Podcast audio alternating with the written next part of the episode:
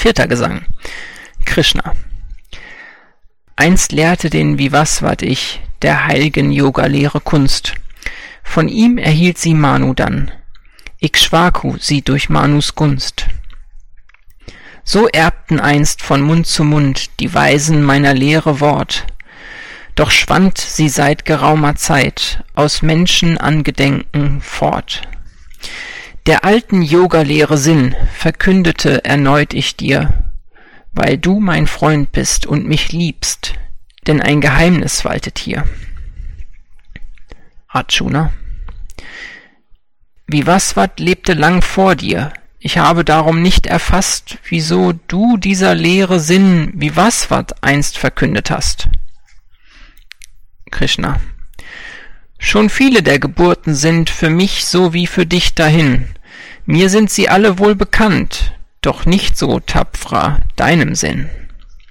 Obgleich ich aller Wesen Herr und ungeboren, wandellos, geh oft durch meine Wunderkraft ich ein in einen Mutterschoß. Stets, wenn Verbrechen sich erhebt und Frömmigkeit zu wanken droht, erschaffe ich mich selbst erneut durch meines Willens Machtgebot. Ich schütze den, der tugendhaft vernichte aller bösen Brut, in jedem Weltenalter neu begründe ich, was recht und gut.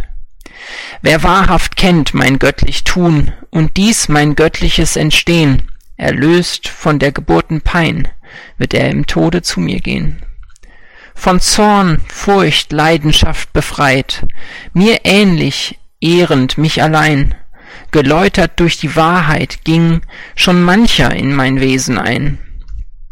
Wie einer sich mir naht, so nah, ich wieder ihm, o Arjuna, in meinen Spuren wandeln, ja, die Menschen alle, Bharata. Der Mensch verehrt der Göttermacht, damit die Arbeit ihm gelingt. Schnell offenbart sich der Erfolg, der aus dem Lohn des Werks entspringt. Getrennt nach Werk und Eigenschaft schuf einstmals ich der Kasten vier. Als handelnd wisse mich, du Held, und als nicht handelnd für und für. Denn mich beflecken Werke nicht, nie hab ich ihren Lohn gesucht. Wer dies mein Wesen hat erkannt, den bindet nicht der Taten Frucht. So handelten die Ahnen einst und strebten die Erlösung an. So handle du auch, Arjuna, wie einst die Weisen es getan. Was Werk ist und was nicht Werk ist, das hat die Seher selbst verwirrt.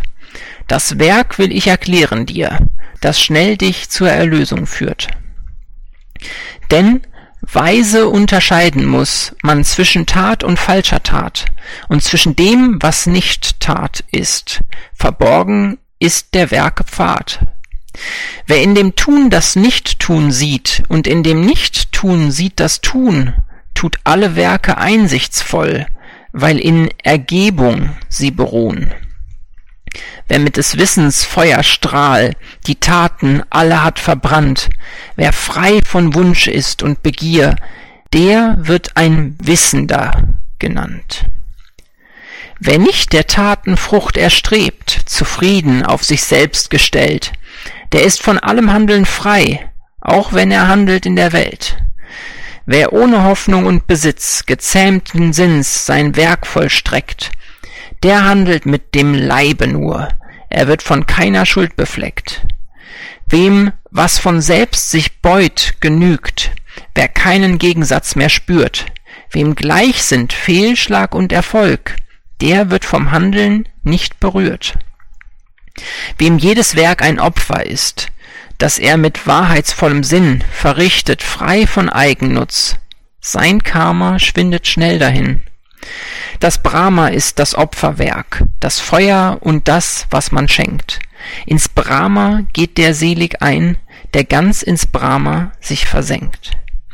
Die einen Yogis opfern hier ergebungsvoll der Götterschar, die anderen bringen nur sich selbst als Opfer der Erkenntnis dar. Es opfern andere das Gehör im Feuer der Enthaltsamkeit und andere das, was sie gehört, als Opfer der Ergebenheit. Noch andere Sinnestätigkeit und ihres reinen Atems Gang in der Vertiefung Feuersglut, entzündet von des Wissens Drang. Besitz, Askese, Yoga-Kraft gibt mancher als ein Opfer hin. Erkenntnis, Veda-Studium ist anderen des Opfers Sinn. Ein anderer übt Opferdienst, indem die Atmung ein erdämmt und seine Hauche Wechselspiel nach festen Regeln kundig hemmt. Das Leben bringt als Opfer dar, wer lange fastet mit Geduld. All diese Opferkundigen vernichten ihrer Sünden Schuld. Wer heilgen Opferrest genießt, der geht zum ew'gen Brahma ein. Dem, der nicht opfert, wird kein Platz im Diesseits und im Jenseits sein. So mannigfache Opfer sind im Mund des Brahma ausgespannt, geboren alles aus dem Tun, erlöst wird der, der dies erkannt. Ein dinglich Opfer ist zwar gut, doch Geistesopfer schwerer wiegt, denn aller Werke tiefrer Sinn allein in der Erkenntnis liegt. Befrage einen Meister drum, bediene und verehre ihn. Zur Wahrheit, die er selbst erschaut, führt ohne Zweifel er dich hin.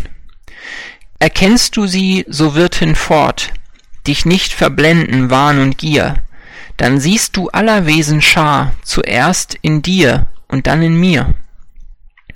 Und wärst du auch ein Bösewicht und würgen deine Sünden schwer, leicht führt dich der Erkenntnis Floß fort über jedes Sündenmeer. Wie Reisigholz zu Asche wird, o Tapfrer, durch des Feuers Kraft, so von des Wissens Flamme wird jedwede Tat hinweggerafft. Kein Feuer kommt dem Wissen gleich, es läutert und erhält den Geist, und sein Besitz wird dem zuteil, der hier der Andacht sich befleißt. Wer gläubig nach Erkenntnis strebt und seine Sinne ernst bezwingt, der eignet sich das Wissen an, das ihm den höchsten Frieden bringt. Wem Wissen fehlt und Glaube fehlt, wer Zweifel hegt, wird untergehen. In dieser Welt, in jener Welt wird niemals Glück für ihn entstehen.